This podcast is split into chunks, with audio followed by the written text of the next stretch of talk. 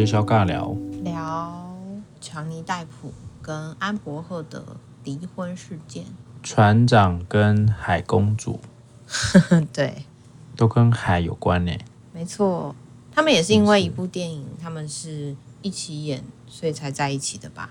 是演什么故事？海边的故事，啊？因戏生情，忘记是什么了。哦，这个其实因为后来呢，好像双方也都有请心理师嘛，哦，然后好像呃一边就是说那个海公主有什么 BPD 啦，哦，边缘性人格啦，哦，然后还有一些什么就人格上 PD 上面的啦，对，嗯、然后。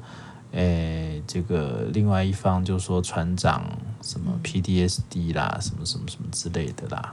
哦但总之呢，哈，我想很多时候在美国的法庭哦，哦，真的会很常使用这些心理诊断或者是心理师的一些证词啊，来做一个法官判断的一个指标啊。但是其实。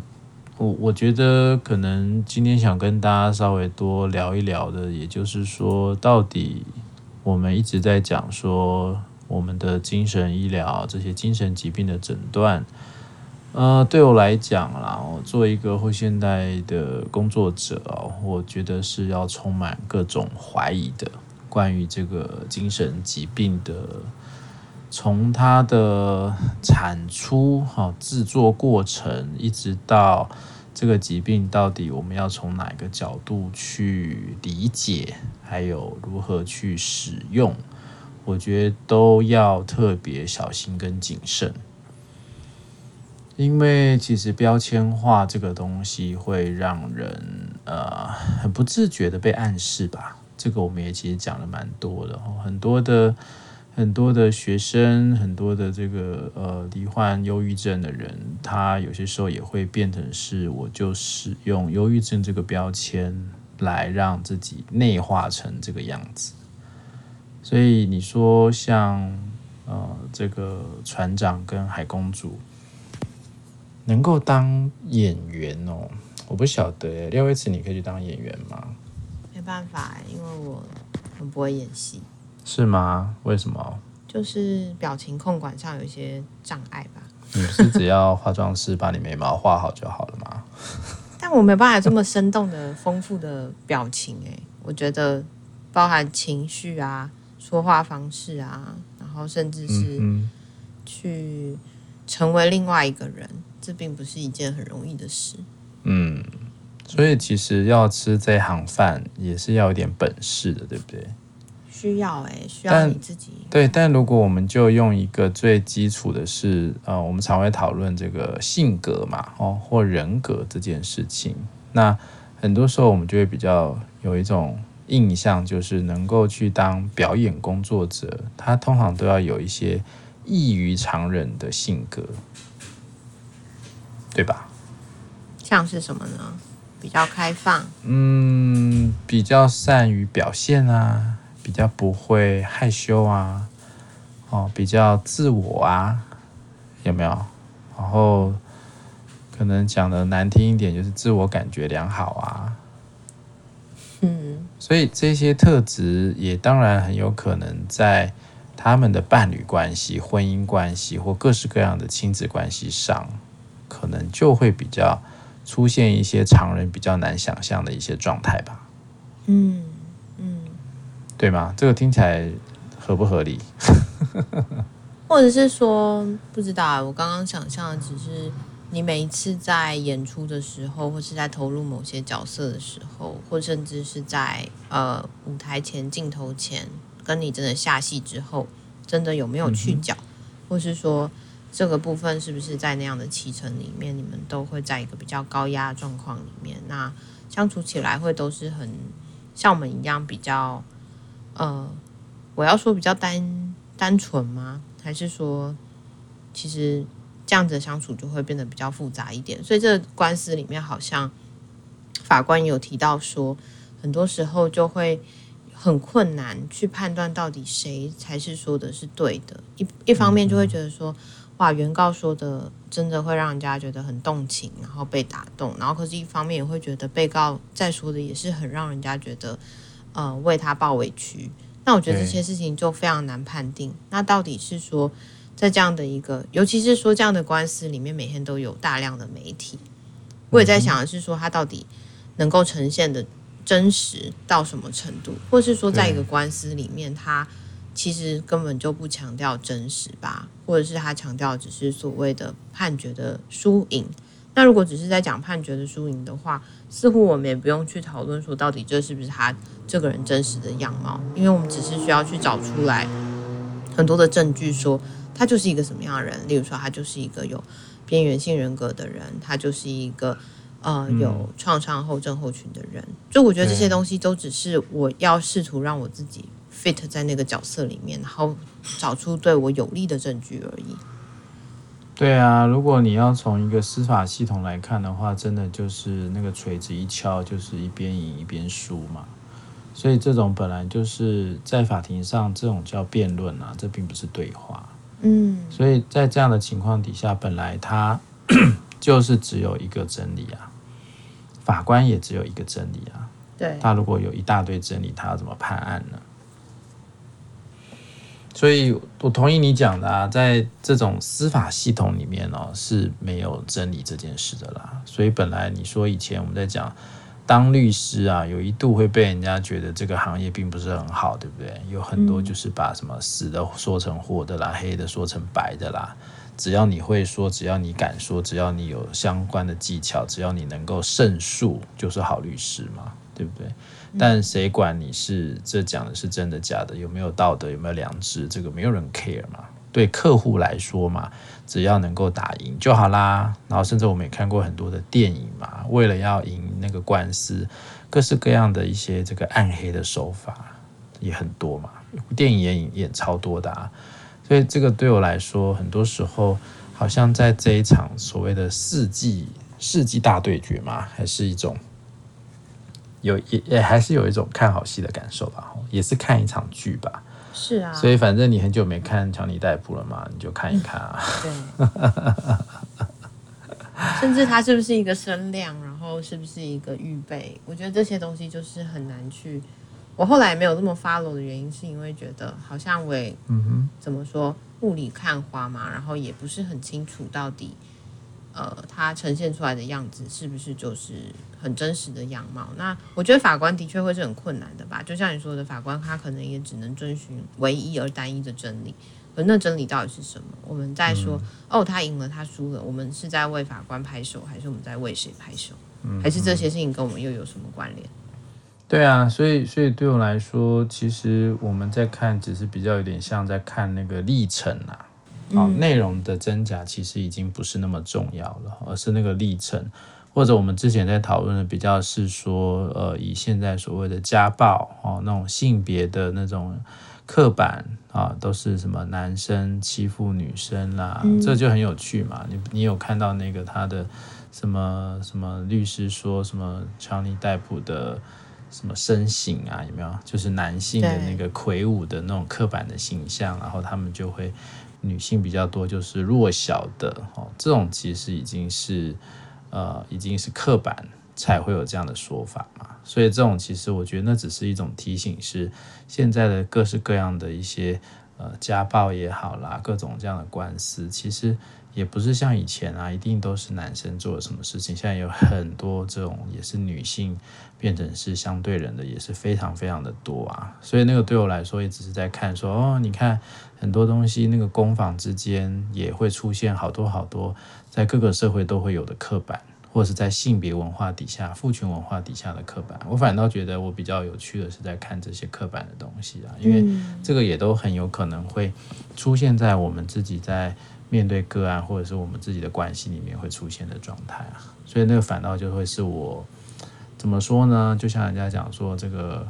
呃，观影指南对不对？就是你要怎么去看这场剧，你要怎么去看这个东西？那我觉得就会比较适用这一类看历程的状态啊，来看这件事情。嗯嗯嗯，我觉得的确真的是，嗯、在这些关系里面，好像大家也可以去感受一下吧。但你你愿意在这场判决里面，或是在这场就是官司里面，选择什么样的观点去说些什么样的语言，这其实都会是比较反映自己是怎么去看待一段关系，或是怎么去反映自己呃。对于像你刚才说的性别文化啊，或是说是不是某一些角色的一些刻板印象，嗯、但我觉得这些东西就是有没有真的拿出来讨论，还是它就是变成一个节目，我们就是看过，然后就是再把它消化在心里面，嗯、这的确也会是比较难以去思考到的地方啊。可能大部分大家就只是觉得说，哦，我今天太累了，所以我们就换个心情看一看闹剧，然后就笑一笑就结束。对。嗯，但但就很可惜啊。那可惜是，到底为什么这个会引起你的关注，让你想要一直去看？为什么？嗯、呃，你会比较想要站在，譬如说，他们之前不是还办了一个很有趣的投票吗？就在星巴克还是麦当劳哪里的，就放了投票箱，嗯、就说你会比较支持谁胜诉，或是你会比较支持哪一方？然后那时候就强尼戴普就是满满的，然后。Amber 的好像就是空的吧，或者是很少张。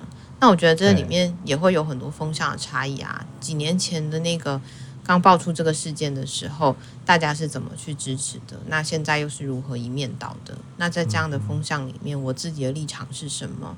还是说我我的立场并不是很重要？我是想要用一个比较超然的状态来看，那我觉得也没有问题。可是这个超然是，嗯。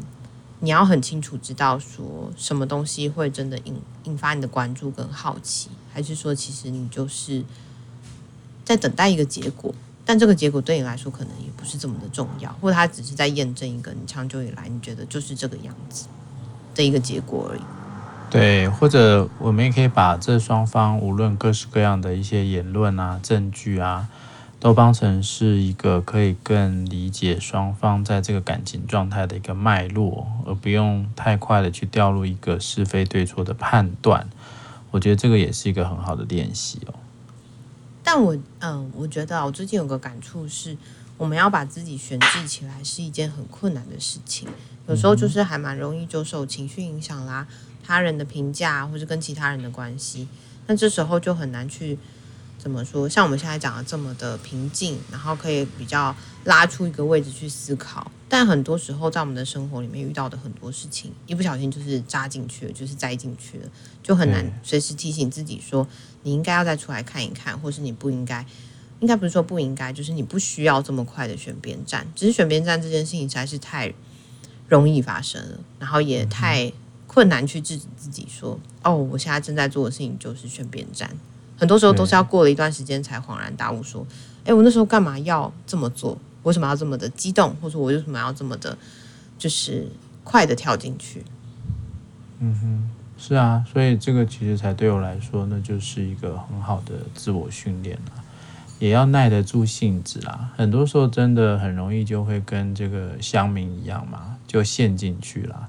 陷进去就是要争个对错，甚至很多时候在网络的这个世界里面，争对错会是一个最重要的一个结果。诶，到底谁输谁赢？这种谁输谁赢一直在网络的时代是一直被激化的。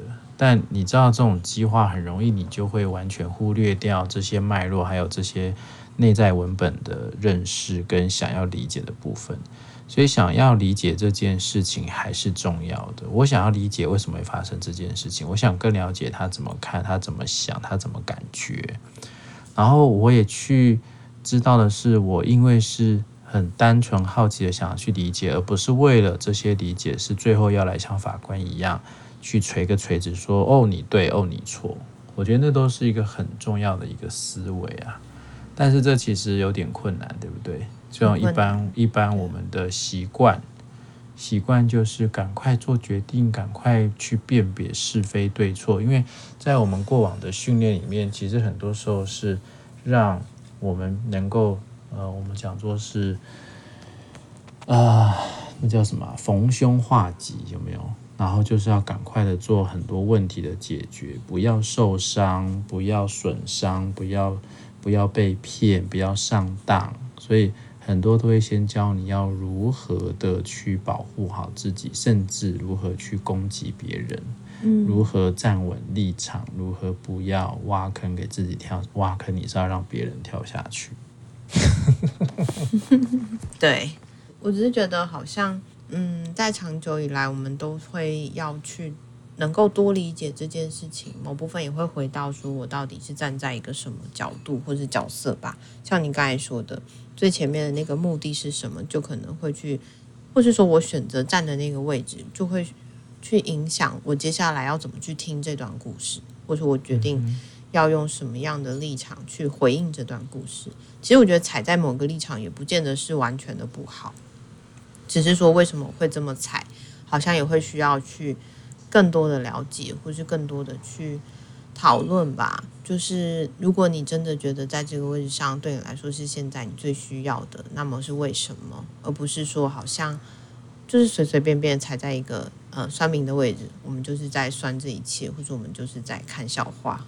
对，所以所以那个对我来说也还是要有点像是你说像这种娱乐产业这种，也有可能是一个公关的行动啊，嗯，也有可能是为了后续的声量啊，或者是搞不好已经在准备要接这个啊船长第几集之类的，好像反正这也很反复嘛，一下说不要，一下又要，但是。这个其实就跟我们现在很多的网红现象是一样的，就这些网红，他有一些声量以后，声量可以带来的是他的名气，当然也有背后的收益嘛。那到底是我是因为我说出了正义之言而得到的是附加的价值，还是我说的话已经变成是附加的，主要还是因为要有流量，要有金钱，这已经是会变成是要更小心谨慎去判断的。所以很多时候，无论他是什么样的身份，他是政治人物，他是演艺人员，他是 YouTuber，他是 KOL，很多时候你真的也不能太直接的从他们的文字语言的表达去认知到，到底他真的要讲的有没有其他的意图。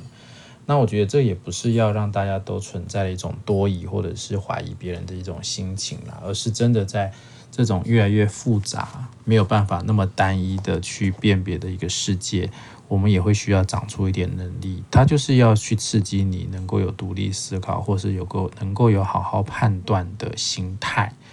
我觉得那个心态很重要，就是你不是跟人家说什么你就相信什么，或是人家觉得这是好的，你就也一。跟风的去说那是好的，但你如果有个更仔细的去判断，说，嗯，那他可能有其他的意图是我不知道的，那我可能就会稍微的停下脚步，稍微的小心一点，稍微的再给自己多一点的空间去收集更多的资讯，或者是去询问更多的意见，综合底下很多的资料，你再来做最后的判读。我相信，在经过这些多的历程，然后让自己更有机会去判读的情况底下，应该就会，呃，当然我我也不是要说你这样做就一定会走到什么真理，因为并没有一个单一的真理嘛。所以至少在某个层面上，比较不会那么容易的哦陷入某一些有有有心机的人的一些圈套里面。嗯。所以我觉得，其实透过这个新闻啊，或者透过这个事件，其实也只是在提醒我们说，在日常生活里面，我们也可能会遇到很多在这些关系里面的纠结啊，或是在这些需要你去思考怎么样去踩稳的位置，或者去看见自己立场的事情。但那个时候，我会怎么去看待，或者我会怎么去选择？的确，它都会是一个还蛮不容易的练习吧。然后，甚至是。这也会让我在想，为什么我们今天在讨论的时候，并不是要踩在一个哦，谁谁谁应该就是比较对，或者我们要去踩一个谁谁谁就是有这样的诊断，于是他有这样的行为，或是谁谁谁他是因为这样的过程里面产生了创伤，所以他才会有这样子的反应。为什么不是踩在这个立场？也让我有一些思考是，或许踩在那个立场，就是我们已经选择了某一个风向，或是我们就已经选择接受了某一种说法。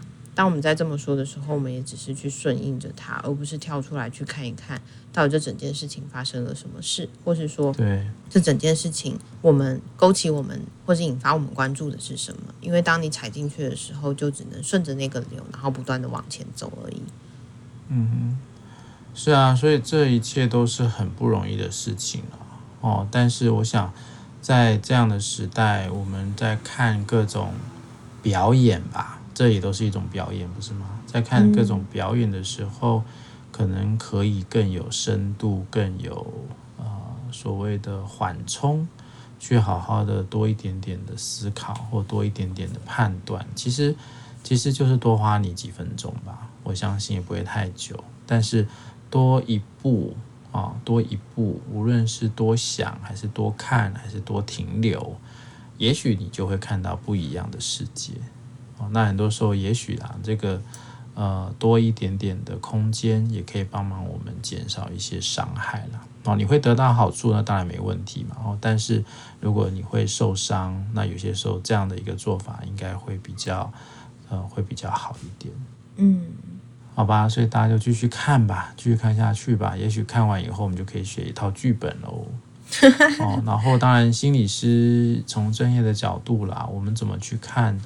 在一个评估诊断，也有点像是我不太确定他们的那个诊断，因为我记得好像就是他们有曾经有碰过呃当事人，但是那个碰过到底是智商的历程还是怎么样的一个研判，这就不同不得而知了啦。嗯，但无论如何，在心理师的专业里面，其实我们也还是有我们自己的专业伦理跟判断，然后只是在这种。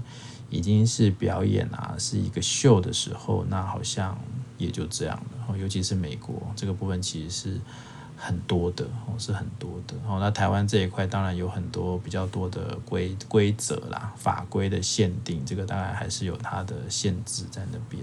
嗯，哦，所以这个也大家也是参考参考，哦，看看就好，不要太不要太这个对号入座，哦，也不要太去内化或标签化自己这些疾病。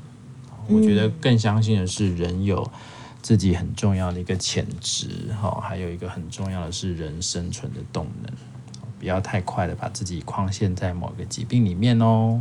真的，这好重要哦，因为一旦把自己放进去的时候，你做什么选择，说什么话，你都会只是在，好像我只是在回应这个诊断而已。我觉得那就会变得好线索，或是其实你就忽略了自己还有其他面向。